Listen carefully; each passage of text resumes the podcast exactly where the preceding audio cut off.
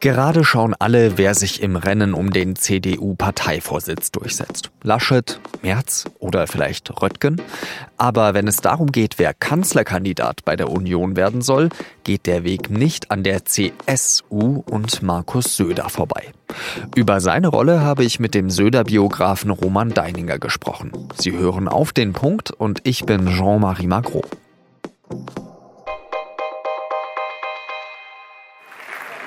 Bayern ist toll. Das kann man schon sagen. Aber wir sind überraschenderweise nicht ganz allein, liebe Freunde. Nein. Wir werden gebraucht, überall.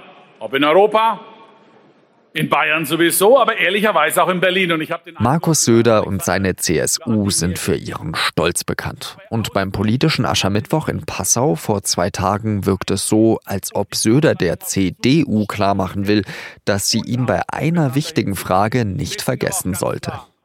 Ohne die CSU wird es keinen Kanzlerkandidaten geben und ohne die Stimme aus Bayern kann kein Unionsmann gewählt werden. Bedeutet das vielleicht sogar am Ende, dass Söder selbst Kanzlerkandidat werden möchte? Ganz klares Nein, betont der CSU-Vorsitzende immer wieder. Deswegen sage ich, hier stehe ich als Ministerpräsident. Ich kann nicht anders, aber ich will auch nicht anders. Es hat ja auch ziemlich lang gedauert, bis ich hier als Ministerpräsident stehen durfte, liebe Freunde.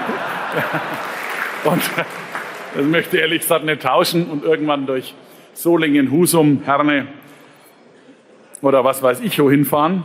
Mein Platz ist hier. Aber es könnte einen Moment geben, in dem Söder vielleicht gar nichts anderes übrig bleibt, als zu kandidieren.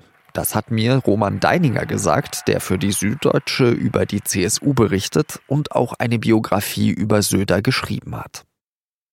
Roman, welche Rolle spielt Söder in der Kanzlerfrage bei der Union?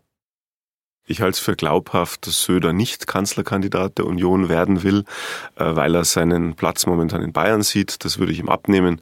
Ich äh, denke, dass sein Karriereplan vorsieht, dass er 2023 erstmal eine Landtagswahl in Bayern gewinnt, um ein Ministerpräsident von Gewicht zu werden. Gewinnen will gewinnen will. Ja, wenn er so weitermacht, hat er aber äh, gute Chancen, das muss man einräumen. Für ihn geht es jetzt in der, in der Kanzlerkandidatendebatte in der Union einfach darum, die Mitsprache der CSU zu dokumentieren und äh, zumindest den Eindruck zu erwecken, als äh, wäre die CSU da ein wichtiger Faktor. Also ihm geht es um die Wahrung der Form und äh, das wird schwer genug in den nächsten Wochen und Monaten. Jetzt geht es ja eigentlich erst einmal darum, dass der Parteivorsitzende der CDU gewählt wird und da hat ja die CSU eigentlich kein Mitspracherecht, aber trotzdem geht es ja eben auch indirekt um die Kanzlerfrage. Wie kann Söder da den Spagat schaffen? Ich glaube, dass die einzige äh, Möglichkeit, die Söder zur Verfügung steht, die sein wird, dass er am Ende mit dem neuen Parteivorsitzenden der CDU sich äh, vor die Presse stellt und äh, dann halt einen gemeinsamen Vorschlag äh, für die äh, Kanzlerkandidatur verkündet. Das ist aber nur die Simulation von Einfluss, denn natürlich ist es nicht unwahrscheinlich, dass der neue CDU-Vorsitzende auch der Kanzlerkandidat sein wird. Am Ende wird der das Platzett äh, der CSU bekommen, aber von echter Mitsprache, von einem komplett offenen Prozess kann sehr wahrscheinlich keine Rede sein. Jetzt gibt es ja die Kandidaten Laschet, Merz, Röttgen. Hat er da einen Favoriten? Also Söder hat es geschafft, alle CDU-Kandidaten erstmal ein bisschen einzunorden, hat gemeint, keiner von denen hat eine äh, Mehrheit bei den Deutschen, ja, und dann im nächsten Atemzug zu behaupten, das seien alles äh, hochkompetente Persönlichkeiten, jeder einzelne kanzlerabel. Ich würde davon ausgehen, dass er Armin Laschet favorisiert, äh, zumal im Gespann mit Jens Spahn, der in der CSU gute Kontakte pflegt und ziemlich angesehen ist.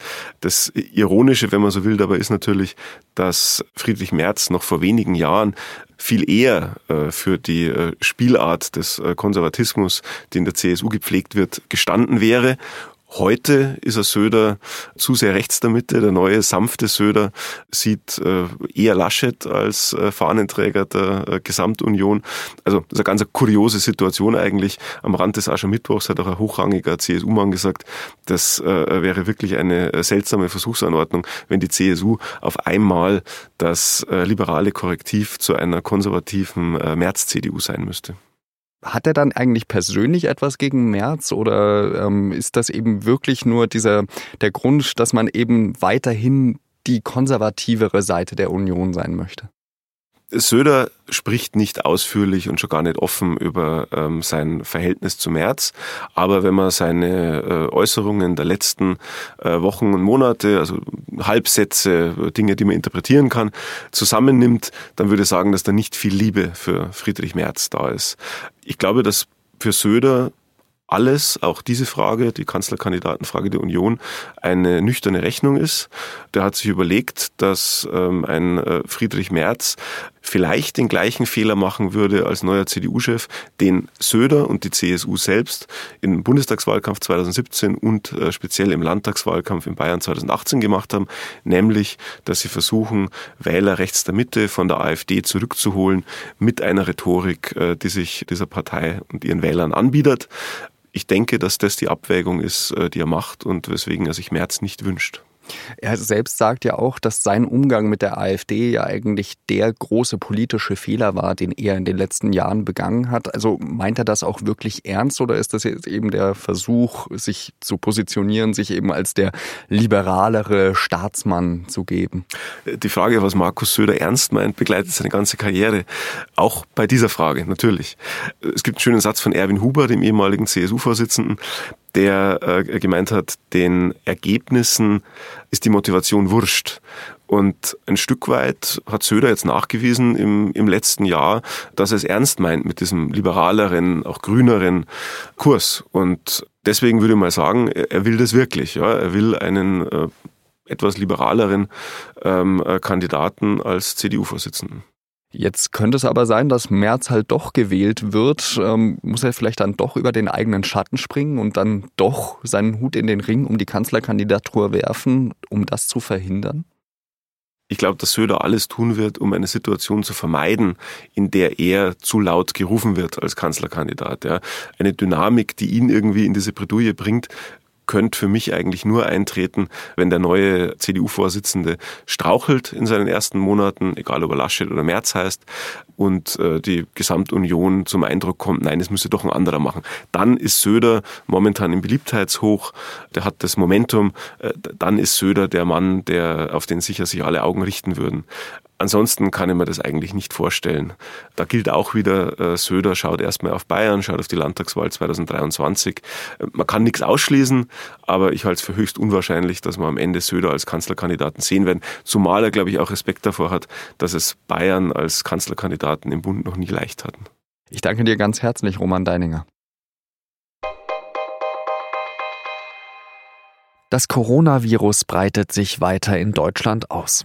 Am späten Donnerstagabend ist in Norddeutschland zum ersten Mal ein Fall bekannt geworden. Und auch in Nordrhein-Westfalen, Baden-Württemberg, Rheinland-Pfalz und Hessen sind neue Infizierte gemeldet worden. Insgesamt sind es in dieser Woche schon über 30. Allein in NRW sollen sich schon über 1000 Menschen in Quarantäne befinden. Deutschland könnte sogar eines der Länder mit den höchsten Fallzahlen werden, weil die Bevölkerung so viel reist. Jetzt soll sich der neue Krisenstab der Bundesregierung an diesem Freitag überlegen, wie man mit geplanten Großveranstaltungen umgehen soll. In der Schweiz sind zum Beispiel bis Mitte März alle Veranstaltungen mit mehr als 1000 Teilnehmern abgesagt worden. Am Donnerstag sind bei einem Luftangriff in der nordsyrischen Region Idlib 33 türkische Soldaten getötet worden. Die Türkei macht für den Angriff das Assad-Regime verantwortlich und hat als Reaktion darauf Stellungen der syrischen Regierungstruppen angegriffen. Die Türkei fordert außerdem, dass ihr die NATO-Mitglieder und die internationale Gemeinschaft im Kampf beistehen. Wenn sie das nicht tun, so scheint es, droht die Türkei ziemlich offen damit, ihre Grenzen nach Europa für syrische Geflüchtete zu öffnen.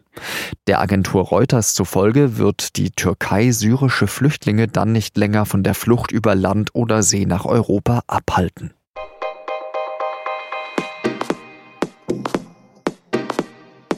Die CDU gibt immer vor, die Partei der Mitte zu sein. Aber wo liegt die Mitte heute eigentlich? Zwei meiner Kollegen aus Berlin, Robert Rossmann und Boris Herrmann, haben sich die Partei genauer angesehen und sie schreiben darüber, wie die Wahl des neuen Vorsitzenden die CDU vor eine harte Probe stellt.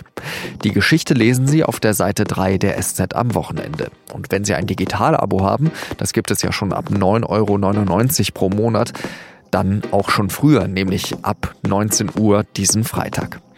Redaktionsschluss für Auf den Punkt war 16 Uhr. Schönes Wochenende. Adieu.